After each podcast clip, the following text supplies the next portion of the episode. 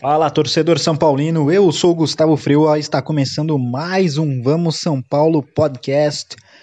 E dessa vez nós vamos falar de Libertadores. O São Paulo se complicando na Libertadores. Vai ter um jogo dificílimo contra a LDU e precisa mais do que nunca mostrar raça, mostrar raça e vencer de preferência a LDU ou no máximo empatar. Isso porque o jogo contra o River foi muito, muito ruim. Né? Não tem nenhum São Paulino que elogie a atuação do São Paulo na última quinta-feira. Até porque o River estava seis meses parado. Porém, como a gente viu na rodada da Libertadores, isso não fez diferença. Né? Os times que estavam parados é, voltaram bem. É, Jorge Wilstermann, Boca, até o América de Cali, que só tinha dois jogos, todos voltaram bem, então acabou não fazendo diferença. Entretanto, algo que conta muito a favor do River é que os caras jogam junto há muito tempo. Então o elenco do River é um elenco que muda pouco através dos anos. Né? Nesse elenco atual de 2020 a gente tem algumas peculiaridades, né? Eles perderam dois jogadores importantes que deixaram o time, né? O Escoco foi pro Vélez e o Quinteiro foi pro futebol chinês. Dois jogadores importantes. Eles ainda perderam o casco e o prato por conta da Covid-19.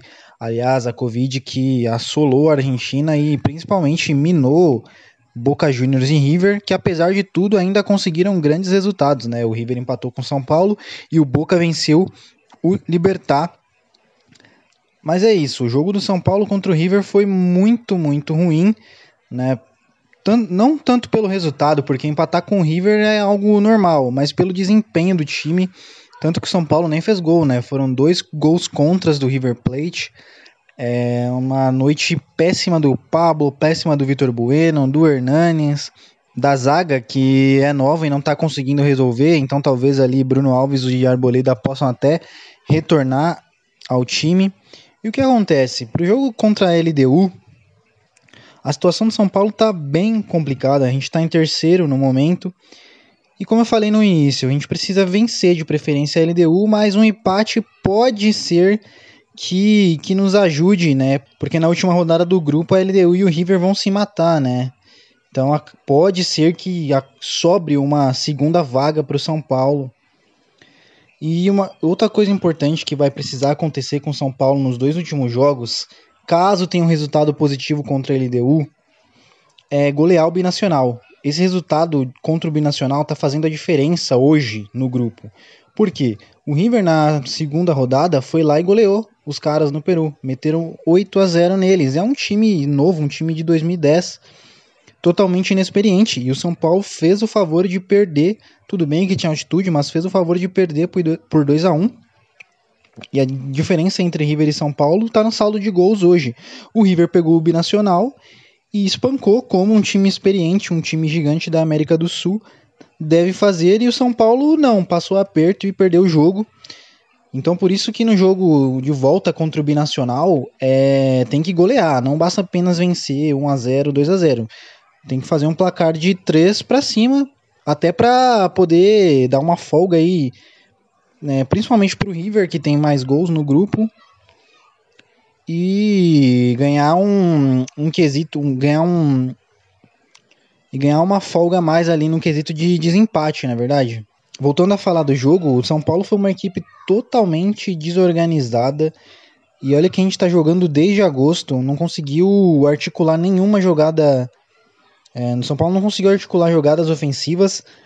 E embora a defesa do River tenha dado muitos espaços, né? O River até cansou no segundo tempo e tal. Mas a defesa dos caras deu, deu condições para São Paulo chegar, principalmente no início do jogo, né? Que foi mais equilibrado. O São Paulo chegou algumas vezes. Até a gente vai. Até no segundo tempo a defesa do River cedeu os espaços. E o São Paulo não soube aproveitar, não soube tramar suas jogadas ofensivas, que vem sendo um problema, talvez o maior problema do Fernando Diniz. O time não tem um padrão né, de jogo. Às vezes joga bem, às vezes joga mal. Por exemplo, a gente não consegue ver uma atuação como foi no primeiro tempo do jogo contra o Atlético Mineiro, que o time foi mega ofensivo, chegou na, na cara do gol do Galo várias e várias vezes. Nesse jogo contra o River, isso custou a acontecer, embora houvesse os espaços. E assim, a gente estava ali com Hernanes e Igor Gomes. Eu sei que muitos de vocês adoram o Hernanes, mas para mim tá sempre cada vez mais claro que o Hernanes é um jogador para entrar no final do segundo tempo. Ele até tentou, verdade, alguns chutes de fora da área, mas o Hernanes hoje não dá dinâmica ao time. Para isso a gente tem o Igor Gomes, que, cara, tá mal, tá mal demais. Desde que a gente voltou da, da paralisação, o Igor não conseguiu render, né? E ele tinha feito um dos grandes jogos dele no ano, justamente na Libertadores, no jogo contra a LDU aqui no Morumbi. Mas, cara, ele como um meia, um cara que deve articular jogadas ofensivas, tá devendo e tá devendo muito. É, o nosso ponta pela esquerda, o Vitor Bueno, muito mal também. Não tem profundidade nas jogadas dele. Não, ele não conversa com o meia. Né, do lado direito do ataque, a gente perdeu o Daniel por causa da fratura no braço dele. O Daniel é muito importante porque estava sempre fornecendo bolas ali para os atacantes. É, a gente não tem o, o Luciano, né?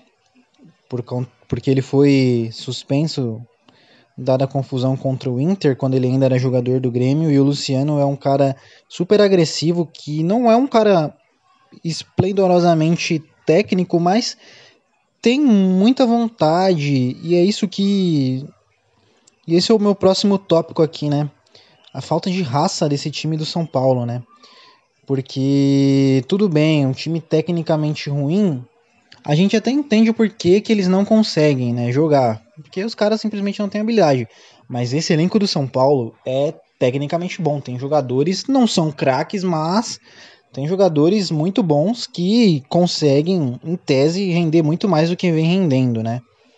Eu me apego nisso, nessa história de raça, porque se a gente pegar um exemplo extremamente recente, 2016, o time do São Paulo que foi para a semifinal da Libertadores, treinado pelo Paton Balsa. Hoje é a primeira noite de semifinais. O São Paulo recebe o Atlético Nacional de Medellín, da Colômbia. Um time que tem na história também título da Libertadores. O São Paulo tricampeão, o Nacional campeão uma vez.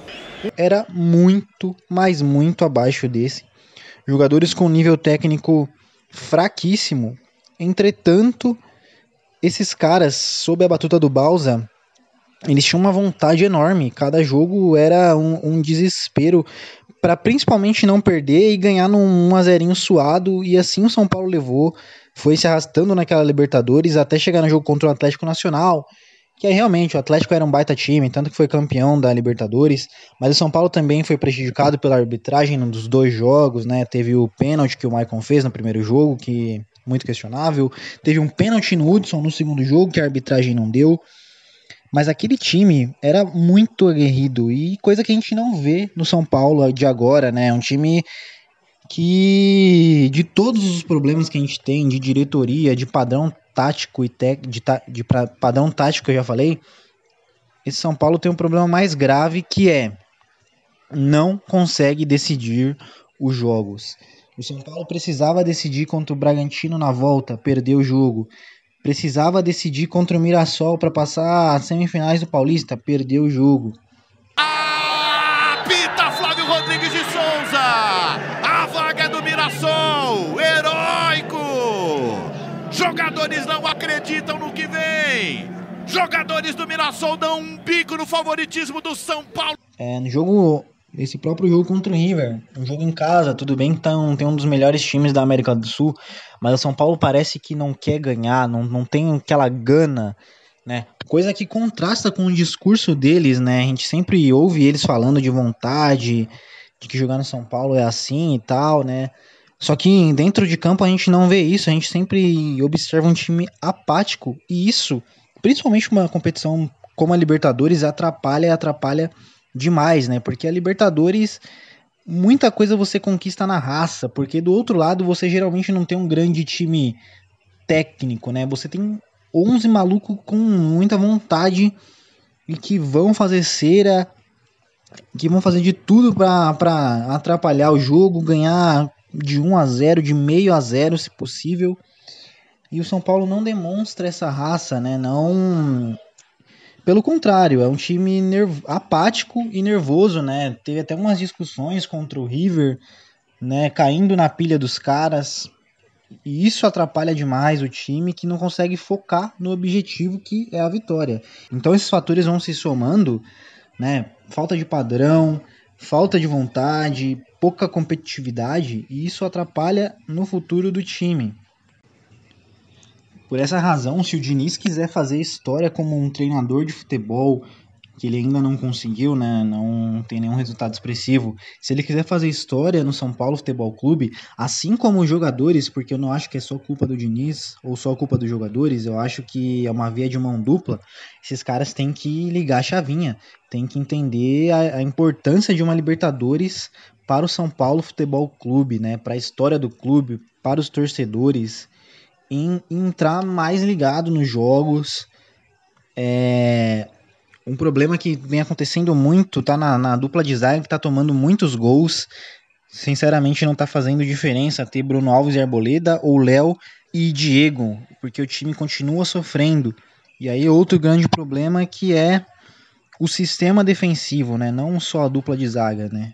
A forma como o São Paulo se organiza para se defender.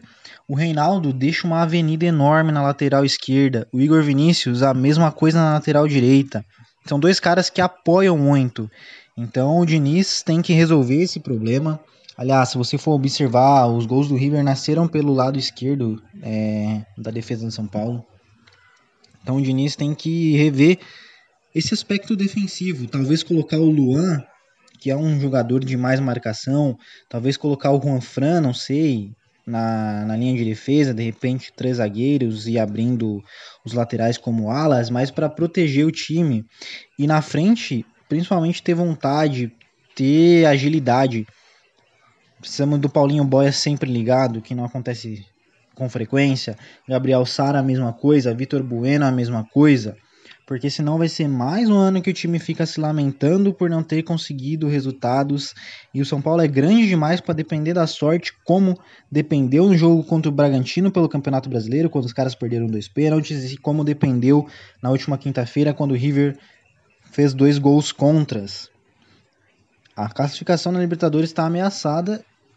São Paulo vai ter um jogo dificílimo contra a LDU e esse jogo vocês podem apostar que vai valer o futuro do São Paulo em 2020, vai valer o futuro do Fernando Diniz. É isso. Esse foi mais um episódio. Eu estava algum tempo sem postar. Não deixem de seguir a página no Instagram. Estou conseguindo fazer posts com certa frequência. Então segue lá, arroba Vamos São Paulo Podcast. Esse episódio estará disponível nas principais plataformas de streaming, ou seja, na Deezer, Spotify, Google Podcasts, Apple Podcasts e é isso, um abraço e até.